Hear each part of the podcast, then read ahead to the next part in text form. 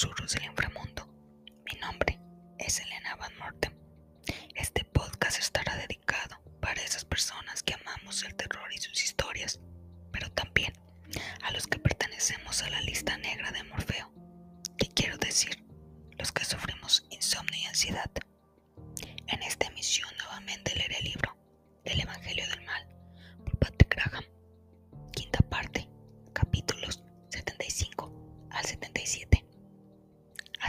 Pónganse cómodos o cómodas, apaguen las luces y que su mente recree la siguiente historia que les contaré.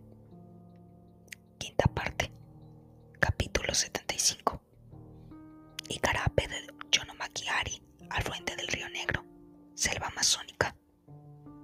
El durmiente nota que la lejana luz del sol le acaricia los párpados.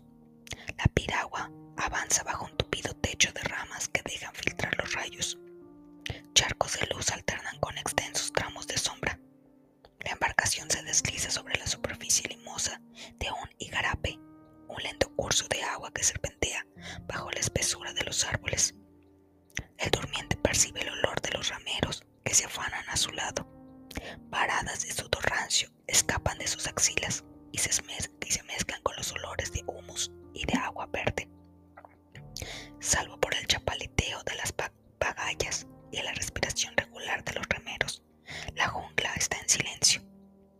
Ni un grito de mono, ni un canto de pájaro, pero los insectos han vuelto y sus zumbidos llenan de nuevo el bosque. Refugiado tras el muro de sus párpados,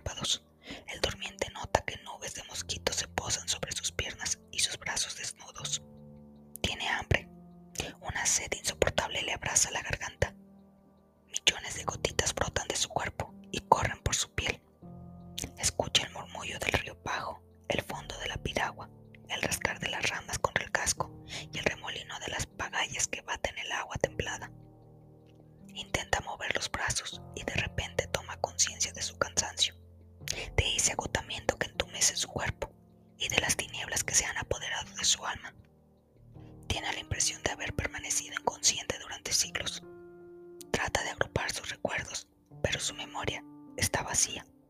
O más bien, las pristas que contiene han dejado de ser accesibles, como si estuvieran oscurecidas por otra cosa. Una reminiscencia negra y densa, sin imágenes, sin olores ni sonidos. Como un tintero derramado sobre un libro. Una capa de cemento recién aplicado sobre un fresco se sobresalta. Un fresco antiguo. Empieza a rascar febrilmente la capa que cubre sus recuerdos,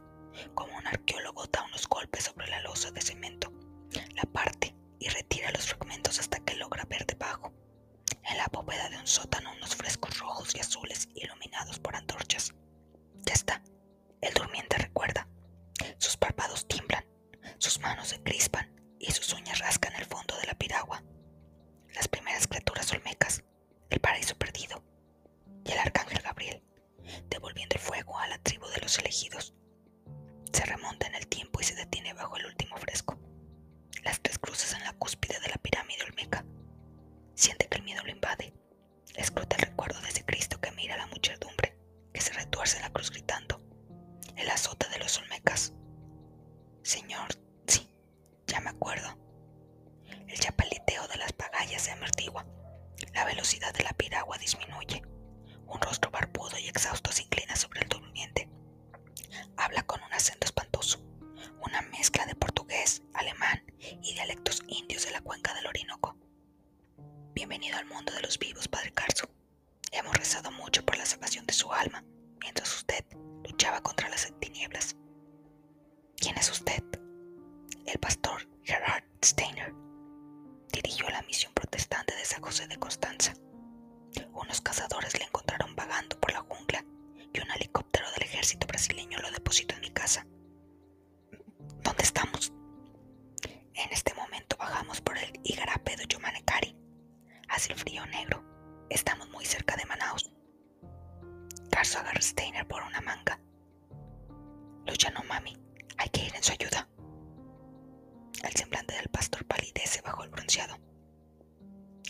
ejército envió una patrulla a Soyochin.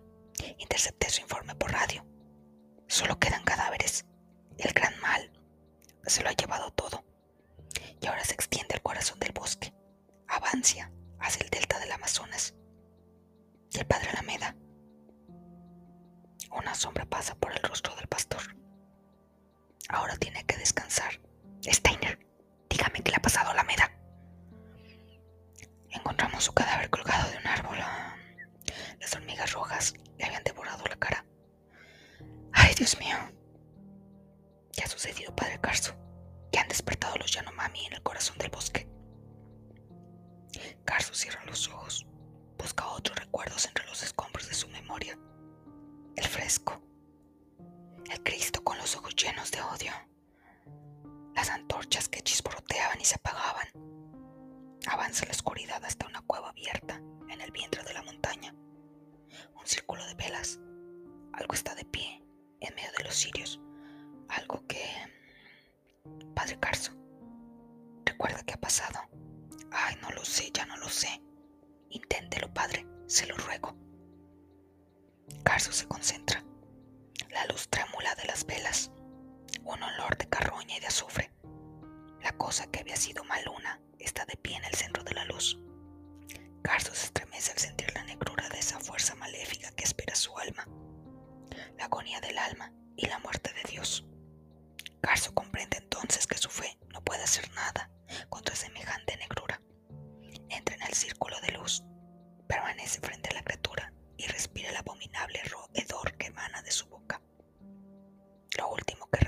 c'est sexy.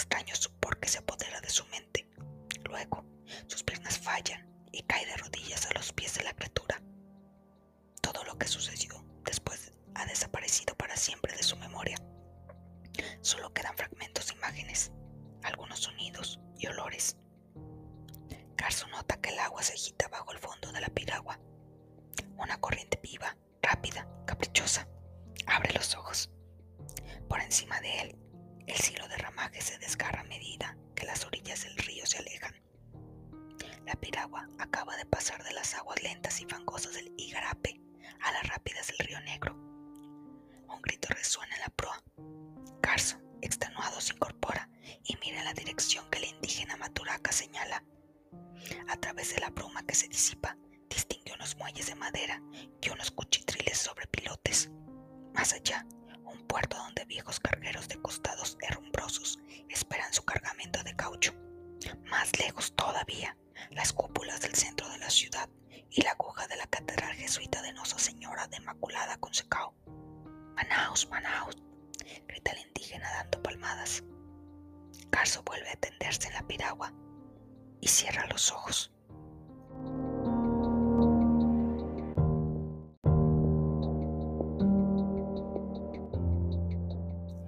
Capítulo 76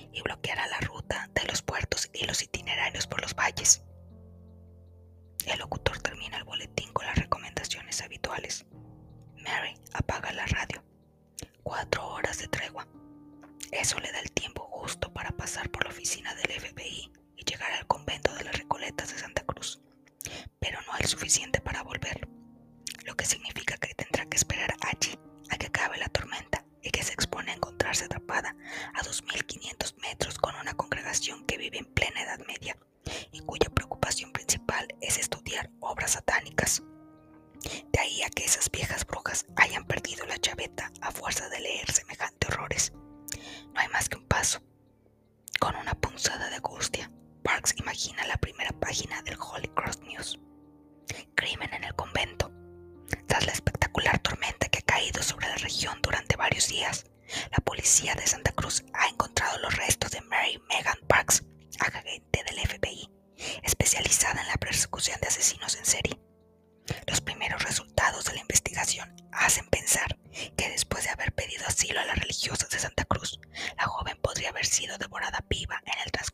sesión de exorcismo. Déjate de tonterías, Mary. Mary ha pronunciado esas palabras en voz alta para tranquilizarse.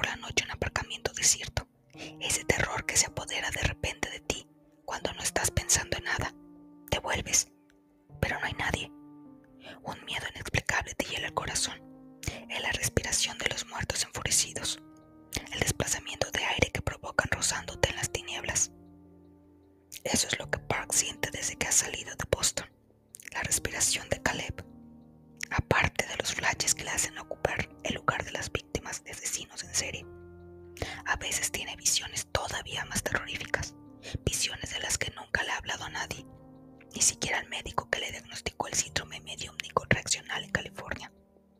Porque desde que salió del coma, ve muertos.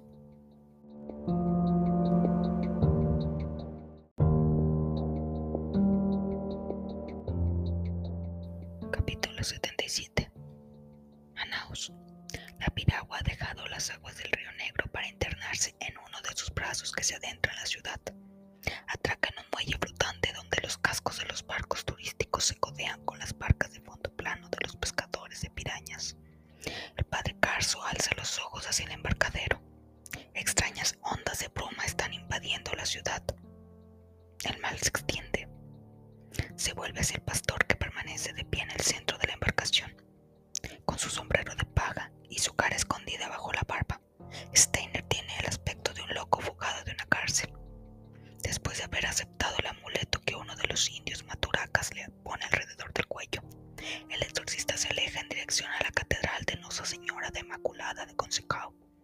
cuyos campanarios se recortan a lo lejos. Allí encontrará consejos en el padre Jacomino, un fino conocedor del maligno y de las tinieblas del alma humana. En la vieja ciudad donde el aliento ardiente de la selva se mezcla con la bruma del río Negro, el bochorno es tan pegajoso que las sandalias del padre Carso dejan marcas en el asfalto.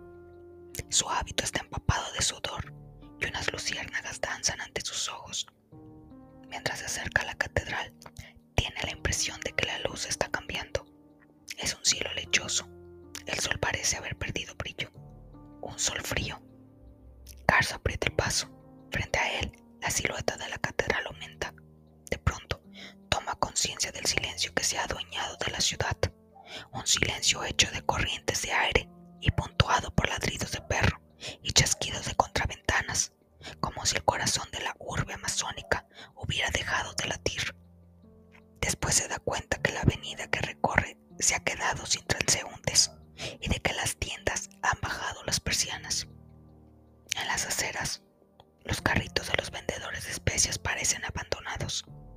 Solo algunas viejas mestizas harapientas continúan pasando por delante del padre, arrastrando tras de sí a niños medio desnudos.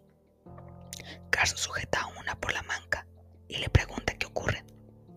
La vieja señala el cielo y responde susurrando que la tormenta se acerca.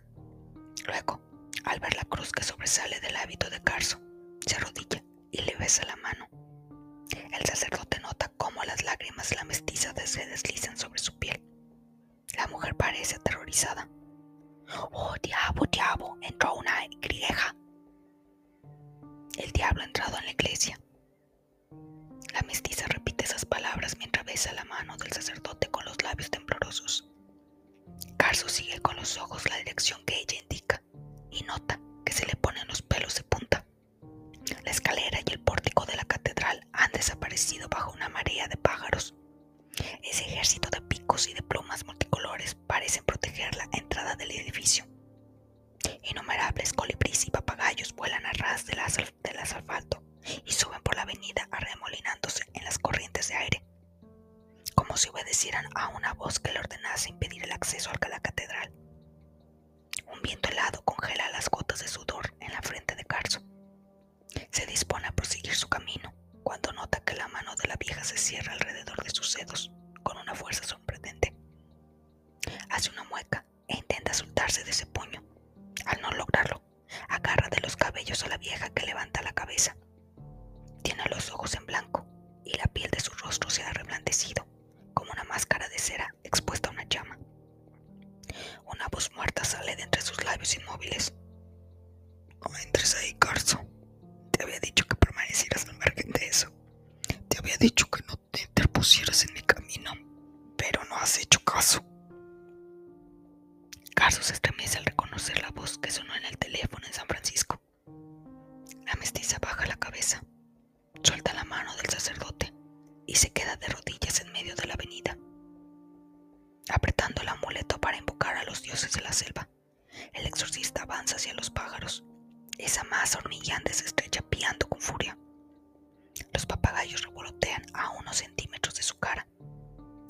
Apoya el pie en el primer peldaño, el pie cesa de golpe.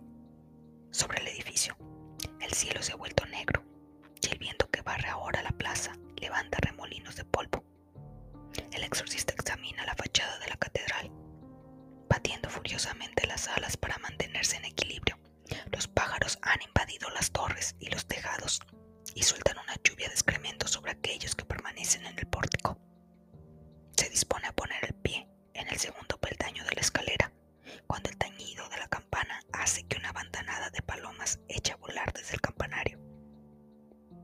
Carso sube lentamente los últimos peldaños.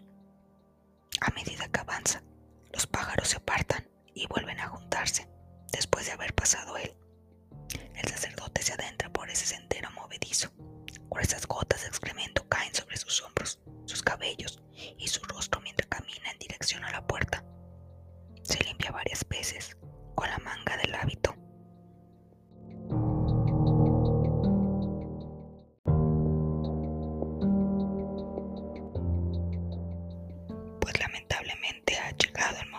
Cerrar el libro. Los espero en una nueva emisión del podcast y recuerden que nos pueden escuchar en Spotify, Anchor, Google Podcast y Apple Podcast y ahora también en iBox. También pueden seguirme en